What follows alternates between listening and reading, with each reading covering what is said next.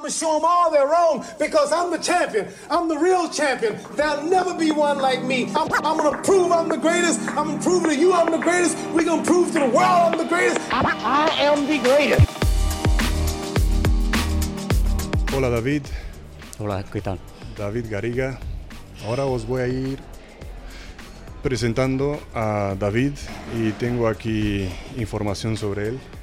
He conseguido información. Tiene un largo currículum y voy a ir leyendo. David es presidente de la Comunidad Internacional de Seguridad Global, el CISEG. Es profesor de la Universidad Internacional de Valencia. Es el creador y editor de Alguraba, revista de prevención y narrativas alternativas al radicalismo. Una revista muy interesante y los que no, so- no habéis suscrito, suscribiros. Muy interesante codirector del OPRA, Observatorio para la Prevención de Radicalismo Violento, miembro del International Observatory of Safety, autor de libros como Jihad, ¿qué es? Las, otro libro, Las Legiones de Satán, Asesinos en Serie en Tierras del Islam, del otro libro, del Bimaristán al Hospital Psiquiátrico, Historia de la Enfermería y de la Salud Mental en el Islam, miembro de la Sociedad Española de Investigación de Perfiles Criminológicos, miembro de asociaciones como la Nacional de Enfermería y Salud Mental, eh, de la Hermandad de Amigos de la Guardia Civil. Eh, uf, creo que... Y en cuanto a tu preparación, licenciado en Criminología, Política Criminal, eh, máster en Mundo Árabe e Islámico, analista en terrorismo yihadista, eh, la salud mental, eh, bachiller de ciencias, eh, eso es una licenciatura de, Ujú. de ciencias en Nursing European University, el curso de operación de operativos de inteligencia y seguridad en 2015 donde nos hemos Ya Nos conocido. conocimos, sí. Eh, ¿Cómo empezó todo esto, David? ¿Qué te hizo coger este camino tan... Bueno, no, no era lo que estaba pre- previsto, pero a veces es lo que a veces funciona, ¿no? Yo, eh, mi primera formación fue enfermería y, y me decidí irme a trabajar a países árabes porque aquí no había trabajo, fue una época que había otra ¿Estamos hablando de crisis. qué época? 94, 1994. Entonces me voy para allá, aprendo el idioma, intento quedarme allí porque era la opción y coincidió en el 2001 que aparece el primer atentado terrorista así a gran escala que tuvimos en Estados Unidos. Entonces eso me hace decidir volver para acá, aprovechar el idioma y un poco el conocimiento de la cultura árabe para ayudar a fuerzas y cuerpos de seguridad en este tipo de, de trabajos. ¿no? Eh, desde entonces ya ha sido hacer la formación aquí Formación continua. y en el territorio del terrorismo. Que es una formación, formación muy, muy impresionante y aparte de formarte, has eh, escrito libros. Sí, ¿Cuál exacto. fue, ¿Cuál fue el primero?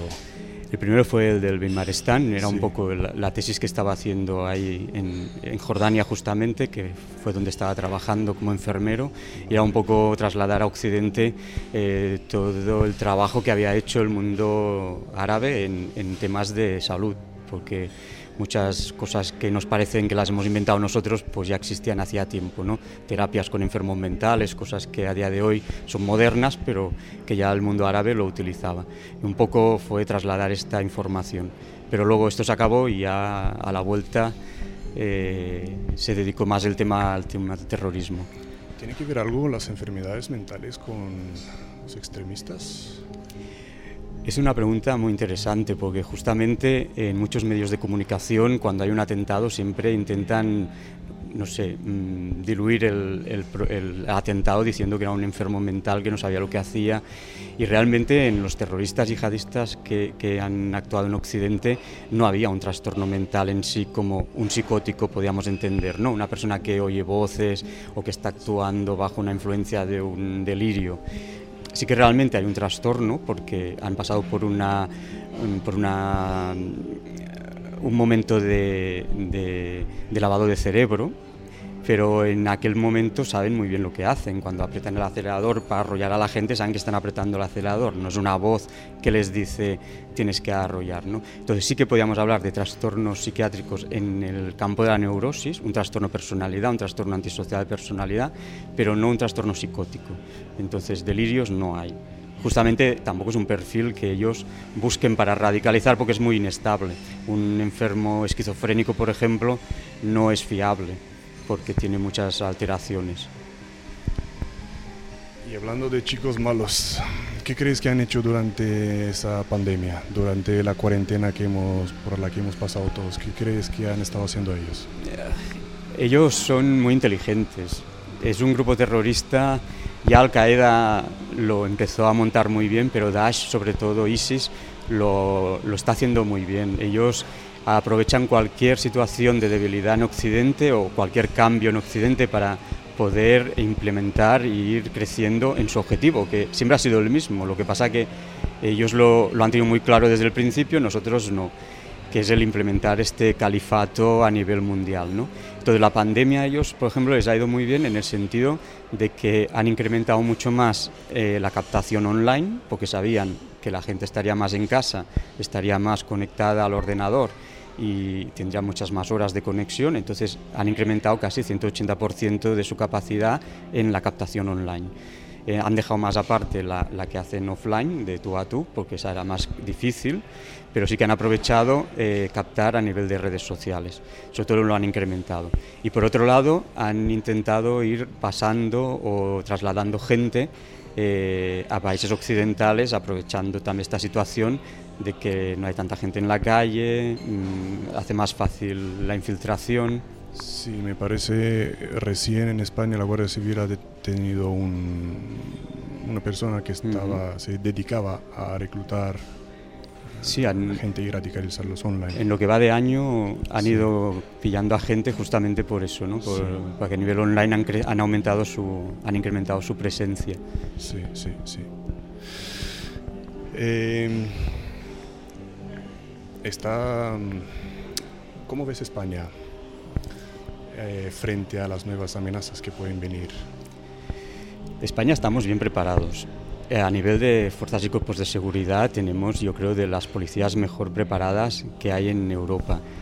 Sí que es verdad que a nivel de fuerzas y cuerpos de seguridad y servicios de inteligencia no hay queja, porque justamente en estos tres meses, cuatro, desde que empezó la pandemia, han habido muchas detenciones. Eh, la policía está detrás de muchos casos y muchos que igual no han salido ni, ni en la prensa. ¿no? Que hay que mejorar, yo creo, en España un poco esta parte más de prevención. ¿no? El hecho de decir, vale, está bien que las policías detecten a los posibles radicales, pero hay que frenar que este chico llegue a poder actuar. ¿no? Entonces ahí la policía no puede hacer mucho, quien tienen que hacerlo son actores sociales que estén preparados para poder frenar ¿no? este radicalismo. Yo les llamo cortafuegos sociales, ¿no? es decir, detecto al joven en las primeras fases de radicalización y le ofrezco unas herramientas de freno para evitar que llegue a, atentar. Entonces también relajas la, a la policía porque tiene menos casos que, que preocuparse, ¿no? por así decirlo y hasta que esta prevención no se coordine bien con fuerzas y cuerpos de seguridad no tendremos una sociedad mucho más segura. ¿no? Pero hasta el momento, fuerzas y cuerpos de seguridad en España yo creo que están funcionando muy bien. Sí, sí, sí lo vemos todos los días. Eh, parece que la afluencia de inmigrantes eh, por el mar ha disminuido un poco cuando empezó uh -huh. la pandemia, pero ahora ha vuelto, a, a, han vuelto a empezar a llegar pateras. Eh, ¿Crees que los yihadistas están usando esa herramienta de infiltración? A ver, eh, el porcentaje de uso de esta herramienta es muy bajo. Sí que es verdad que decir que no no sería cierto, pero sí que un porcentaje se ha, se ha demostrado a más a más que entra por esta vía. A día de hoy yo creo que el problema que hay sería en tres puntos. Uno sería, y es más, yo creo más grave, el de los retornados. Nos estamos encontrando gente que se ha ido a luchar con Daesh y ahora, como la coalición ha acabado bastante con su territorio físico, eh, están volviendo a sus países de origen y esta gente hay que atenderla. Hay pocos países que tengan una política clara en qué hacer con esta gente, ¿no? Entonces, retornados, un punto. Refugiados, hay que controlar, evidentemente. Y luego la parte de prisiones, que es otro de los temas que está más, más complicado. ¿Cómo podríamos filtrar, cómo podríamos encontrar, aparte de los retornados, a, nueva gente que, que, quiere infiltrarse, que tiene otros, otros planes, que quiere refugiarse a España? Que... Es muy complicado. Es muy complicado porque en Occidente se está trabajando solo desde un punto de vista psicológico, conductual, estamos buscando características incluso físicas, ¿no? ¿Cuántas veces han dicho pues el que se está radicalizando cambia su aspecto físico, se deja barba, se quita el bigote? Eso ya para Daesh está pasado, ya está atrás. Hay que ir a buscar cosas más doctrinales. Hay aspectos dentro de la doctrina que justamente en los países árabes está mucho más claro porque la conviven, ¿no? es una doctrina islámica, entonces la conocen bien, que aquí se nos escapa por falta de profesionales.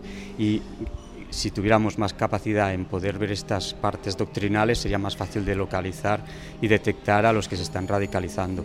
A día de hoy, con las herramientas que tenemos, pues se van localizando, sobre todo a nivel online, que es donde más actividad están realizando, pero bueno, eh, falta todavía. Sí, pero el, factor humano está claro que es, es decisivo, mm. de gente que ha vivido entre ellos, como tú, españoles que han vivido allá, eh, que vuelven a casa y enseñan a los de aquí eh, los trucos que han aprendido en las tierras de, de los islamistas, ¿no?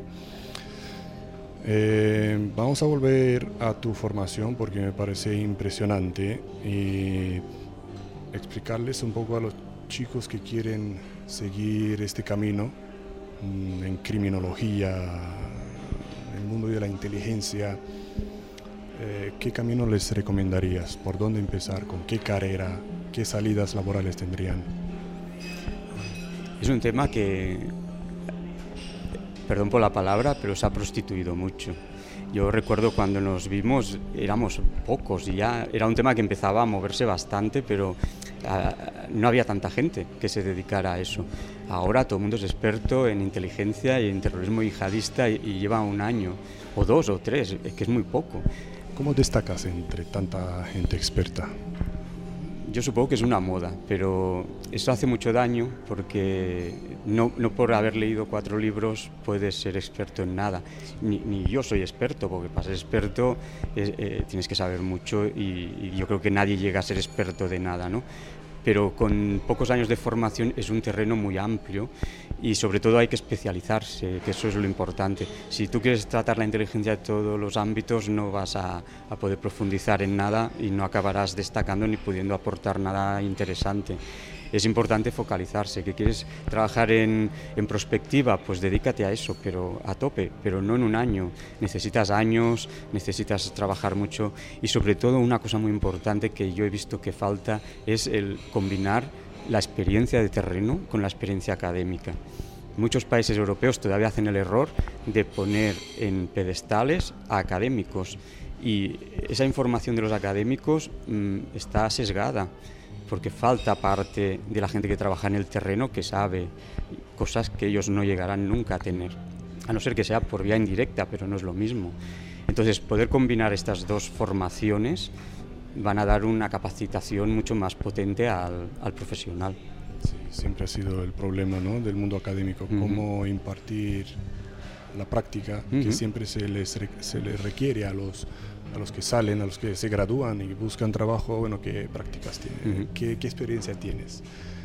Por lo menos si, si se implementa unas prácticas en el mundo árabe, por ejemplo, tú has hecho el máster en mundo árabe e islámico. ¿Fue cuando fuiste a...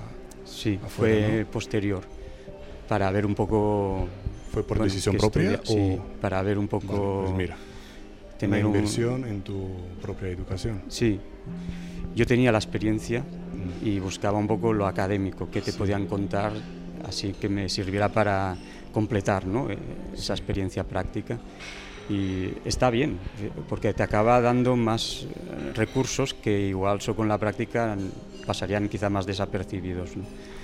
Pero bueno. Vale, una carrera en criminología, un máster en mundo árabe y luego sacar de tu bolsillo y viajar y aprender más desde el terreno de la gente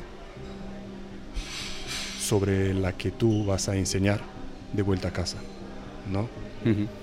Eh, es lo que siempre hablo, hablo en, los, en todas las entrevistas. Siempre me dicen los entrevistados de lo mucho que han invertido en la educación, que con un curso básico o con, o con los cuatro años de carrera no es suficiente. Siempre hay que meterle más, hay que especializarse, como tú has dicho, hay que intentar escribir algo.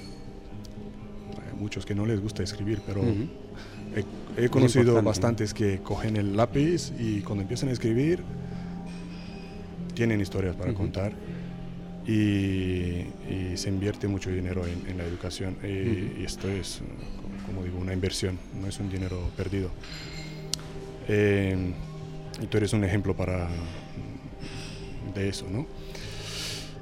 Vale. Eh, ¿Cómo ves tú a los jóvenes? Porque das clases, impartes clases en el mundo académico. ¿Cómo ves a los jóvenes, a los millennials, de receptivos a, lo que tú les dices de cómo está el otro mundo, el mundo árabe? ¿Tienen muchos perjuicios o, están abiertos a lo que encuentras un poco de todo. Sí. que es verdad que esta generación es como eh, tiene unos potenciales muy buenos, pues sobre todo en redes sociales son geniales, pero necesitan salir. Yo, yo, es lo que les digo siempre, yo os puedo explicar cómo es Jordania, os puedo explicar cómo es Líbano, pero lo mejor es ir allí, patearlo, olerlo, eh, ver la gente, porque por mucho que te lo expliquen, y parece que esta generación es tan virtual que lo de salir les da como más freno, ¿no? y y lo que ven mucho es, son las noticias falsas en redes sociales. Eso es terrible esto. Es, estas noticias instantáneas, ¿no? Como Twitter, que ni, ni, compruebas eso, ¿no? Exacto. te ponen un título y te lo crees. No, no hay esa capacidad crítica de decir, bueno, voy a investigar un poco más si eso es verdad. No, no. Lo dice Twitter, es verdad. Y eso es un problema porque justamente por estas vías, estas redes sociales, se infiltra mucho reclutador ¿no? de este tipo de terroristas que, justamente el perfil joven es el que ahora más está creciendo. ¿no? Eh, en tus clases online, eh, hay, em, ¿la gente está preparada para las clases online o de momento no saben cómo funciona? Ha costado, pero ahora con el virus creo que nos ha hecho un favor a las clases online porque todo el mundo se ha puesto un poco las pilas en, tener que poder acceder, incluso profesores, ¿no? Que, que no controlabas mucho el tema de, de cómo hacer las clases y, y, no ha habido más. O, te formabas o, o, no se podían hacer. ¿no? Esas clases online son como las presenciales. Al final tienes un diploma de participación, ¿no? Eh, ¿Qué prefieres? Presencial, sí, sí, sí. No es lo mismo. No, no puedes captar nada del alumno. Eh, no sé, a mí no me gustan. Yo siempre que puedo presenciales, sí. Bueno, pero va a ser la, va a ser el futuro, ¿no? Pero no creo que va, va, a estar así para siempre. Eh, Esperemos. Va a ser una opción, va a ser lo de online va a ser una opción más, como antes. Antes también estaba, eh, era, pero ahora más, más eh, eh, asignaturas, digamos, han optado por, por eso, porque no hay de otra, y se han adaptado a lo, al nuevo orden. Mm. Es fascinante este mundo que tú estás estudiando de los, de los yihadistas y aún más de los arrepentidos, ¿no? Estaba leyendo hace poco un artículo que me enviaste de la revista Al de, del pakistaní, eh, que ahora mismo está en Israel con, la, con el eh, Institute for Counterterrorism, que es la cuna del aprendizaje en, contraterrorismo. Y está trabajando con ellos y, y hablando de su experiencia, cómo puede arrepentirse un mm. extremista. ¿Por qué, experiencia traumática puede pasar para darse cuenta de que lo que está haciendo no está bien? Es un, es un tema muy complicado, porque nosotros hemos trabajado con varios y algunos sí y algunos no. Yo creo que cuando un joven pasa esa línea ¿no? de, de, del lavado de cerebro, de, de, las distorsiones cognitivas que puede tener eso, es muy complicado volver atrás. Yo creo que a día de hoy en Occidente, sin una parte doctrinal, es muy difícil. Que alguien lo logre, claro que puede ser. Yo, justamente con los que trabajamos, eh, han, han, pasado ya el proceso de radicalización, pero muchas veces ha sido propio. Es un poco lo que decíamos antes, ¿no? Es gente que eh, ha chocado con la realidad de lo que le contaban y ha visto que no era lo mismo, pero ha tenido la capacidad esta de activar un pensamiento crítico que ha sido capaz de buscar información y desmontar toda esa estructura que le habían incorporado, ¿no? Pero gente un poco inteligente, no, no vayamos a buscar ese milagro en los jóvenes justamente que están reclutando a día de hoy, que ya es un perfil más básico y que no llegarán nunca a eso, ¿no? A menos sin ayuda interesante. ¿Qué puede ser que ha disparado ese, ese pensamiento crítico que tú dices? ¿Fue quién le abrió los ojos? En, con, con Rafiki, por ejemplo, que es el que trabajamos nosotros, fue la cárcel. Él fue detenido. Todo lo contrario, dicen que en la cárcel se radicalizan sí, más. Eh, las de Occidente, yo creo. Esta era la cárcel marroquí, estuvo ocho años en aislamiento. Ocho años solo.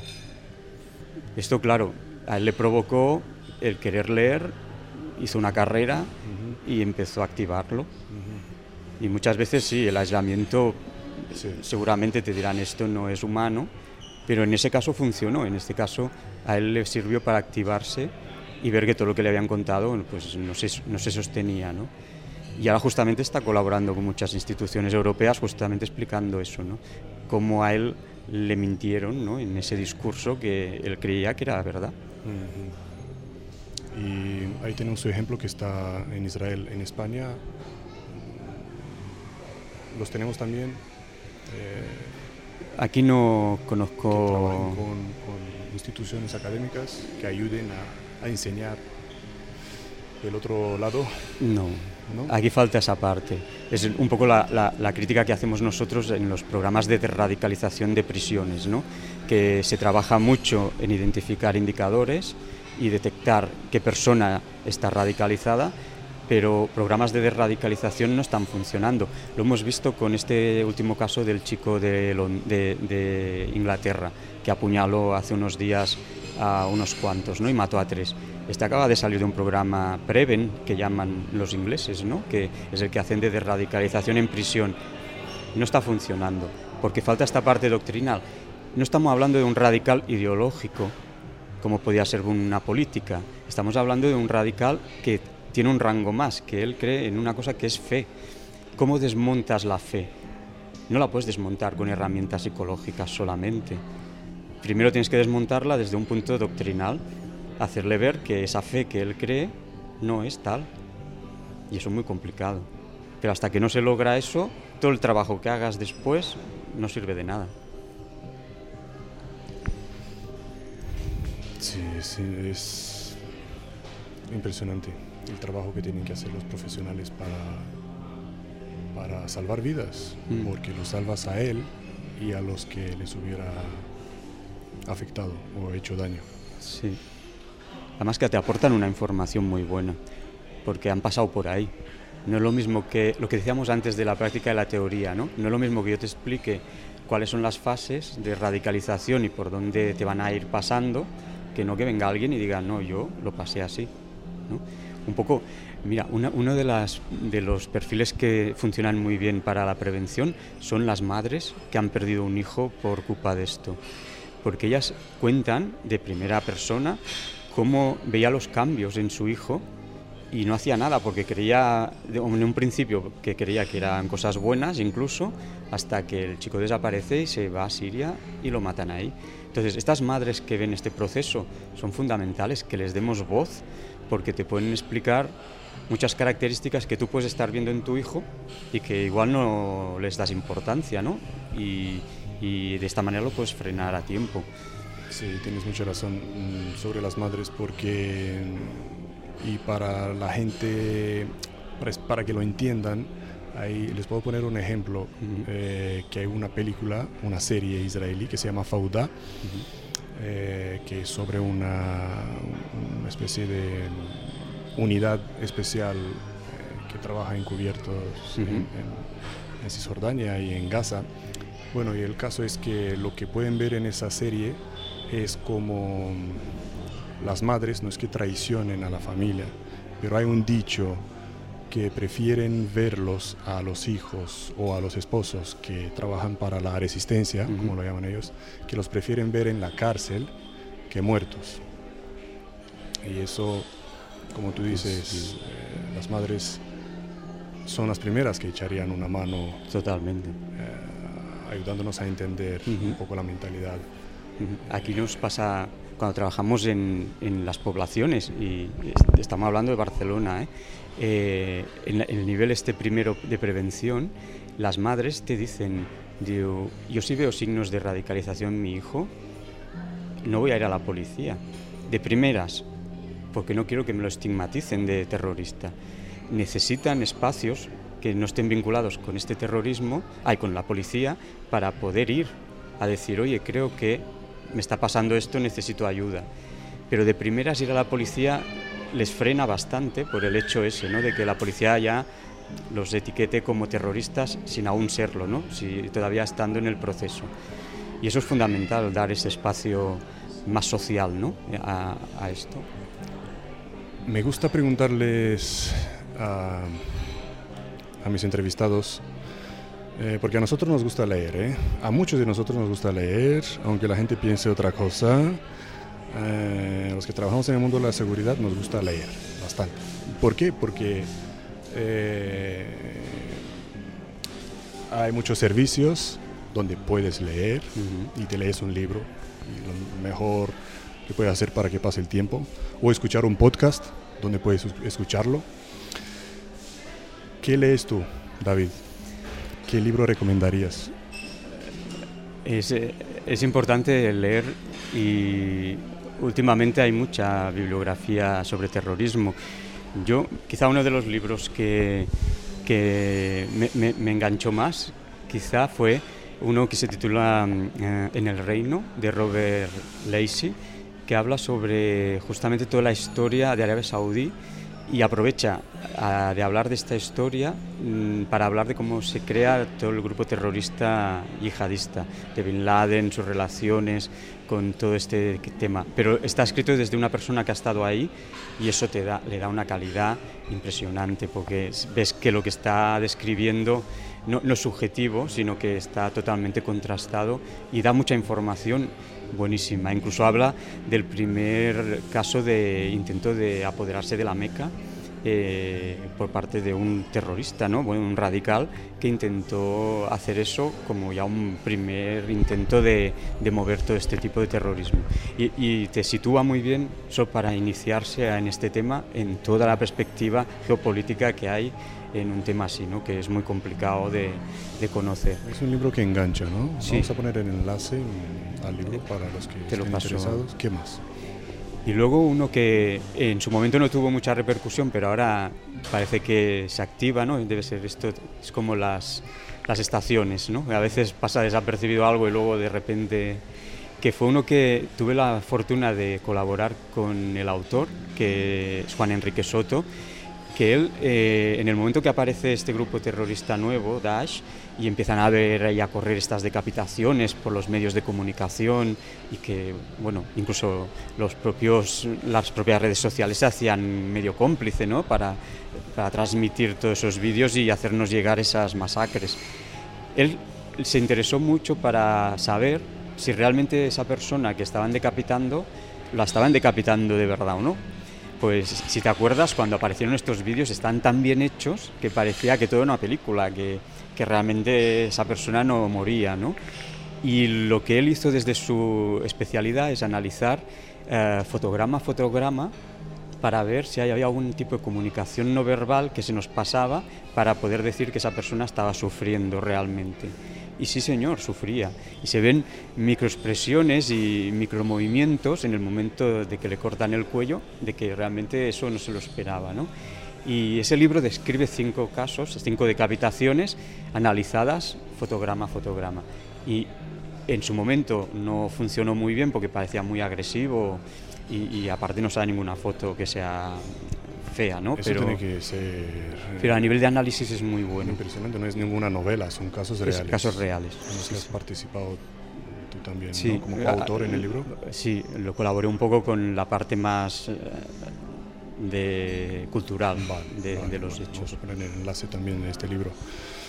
Eh, ¿Alguno más? Tenemos ya tus libros, que también voy a enlazarlos en, en la descripción del vídeo, que los acabo de mencionar antes. Es una bibliografía bastante extensa. Otra pregunta que les hago a mis entrevistados. Mm, ¿Te has sumergido en el estudio del mundo árabe, en viajar, en conferencias, en clases? ¿Cómo te ha afectado eso en la vida privada? ¿Cómo lo compaginas? Bueno, ¿quién es eh, David fuera de lo que estamos hablando ahora? Sinceramente, en los últimos años queda poco David de ese, porque te, absorbe tanto, tantas horas y uh, empiezas cosas, te aparecen de nuevas y, vas ocupando tu vida en, en este tema y de hecho es complicado compaginarlo con vida social. ¿no? Mi familia está ahí y hay que cuidarla también, pero es complicado porque no te das cuenta, entras en un ciclo de, tiempo que has pasado meses y igual no has visto a tu hermana o a tus padres y dices, frena, ¿no? Pero e, e, es la inercia que te lleva a todo esto. Incluso ahora, durante el confinamiento, te he visto muy activo, ¿eh? con tus webinars, sí. seminarios online. No hemos parado. Entrevistas pero la gente pide información. Yo creo que, que, es necesario poder ofrecer dentro de lo que tú puedes ofrecer eh, a quien le pueda interesar. ¿no? Sí, eso se agradece muchísimo. Eh, me estabas hablando del mundo árabe que has estado por ahí, has llegado en una situación complicada que has dicho, ¿qué hago yo aquí? sí, que eso cambió. El atentado 11S cambió a muchos la vida, a mí me la cambió completamente de, situación, porque me, pareció que podía aportar más en mi país que no quedándome ahí trabajando. ¿Habían más españoles ahí donde estabas tú? ¿Lejos de casa? ¿Has encontrado más españoles? Sí, siempre el español viaja mucho. Siempre encuentras en algún lado gente interesante y en los diferentes países árabes hay gente española muy interesante. Voluntarios, voluntarios, periodistas incluso que están ahí, que, muchas veces no se les valora su trabajo y ahí lo están pasando fatal, ¿no? Y, madre mía. Estando en primera línea, ¿no? Detrás de las líneas enemigas, sí, como dicen. Eh, de toda esa experiencia tuya, ¿qué te enorgullece más? Te hace sentir muy orgulloso, algo, una experiencia, algún encuentro con alguien o algún curso o algo? Em, te da la oportunidad de ver cosas que igual sin poder estar en este tema ni, en esta línea te, te, ayudaría a ver.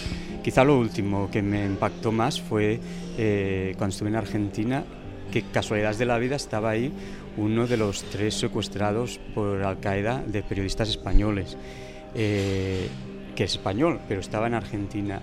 Y ostras, la conexión esa de cuando eres de fuera, que parece que aunque no te conozcas, te conoces, hizo que coincidiéramos, nos viéramos, hiciéramos un café y, la experiencia que explica este señor, de, porque estuvieron casi un año secuestrados por este grupo terrorista, y e, es impresionante. ¿Puedes decir su nombre? O? Em, mejor... Pero bueno, todo el mundo conocerá porque son tres. ¿Participó en, en la conferencia? Participará en breve con nosotros, pero... Pues que la gente esté pendiente, se lo quiere conocer. porque es, una, es una experiencia que yo creo que no, no sales diferente de cómo entras después de un secuestro así y realmente poder estar a día de hoy siguen trabajando, ¿no? Con, Habiendo pasado esto, no es fácil. Vale. pero es de las cosas que quizá más te impresiona, ¿no? que, que, te puedan contar una cosa así en primera persona. Claro. Y me afectó. Yo creo que fue de las cosas que me, me impresionó más. Pues si te impresionó a ti, imagínate lo que les va a impresionar a los que se van a apuntar en, este, en esa entrevista online, me imagino que van a hacer, un webinar online, pues que la gente esté pendiente de tus cuentas sociales, que es donde publicas todo, Facebook, LinkedIn. Eh, una cuestión de la que se habla poco, ¿qué tal te ha parecido trabajar con mujeres árabes? en el mundo árabe o aquí de vuelta a casa en España, si has tenido la oportunidad, ¿cómo has visto el trabajo con ellas? ¿Fácil, difícil, muy cerrado? Aquí es más fácil. Aquí en España. Sí, incluso sorprende que, que, la mujer eh, tome la iniciativa en muchos temas porque sabe que está protegida, ¿no? Que hay herramientas del Estado que la protegen. Yo creo que... Pero en casa no. En según qué países árabes no. Líbano, por ejemplo, sí, me sorprendió la libertad que hay en según qué barrios con la mujer y, el tema este más del género, ¿no? Otros países está más cerrado y están más en la sombra. Pero están. Yo creo que de una manera u otra, si, si les interesa, hacen llegar. Sí, sí, sí. Pero que está claro que aquí está más fácil trabajar aquí con sí, ellos. Sí, sí.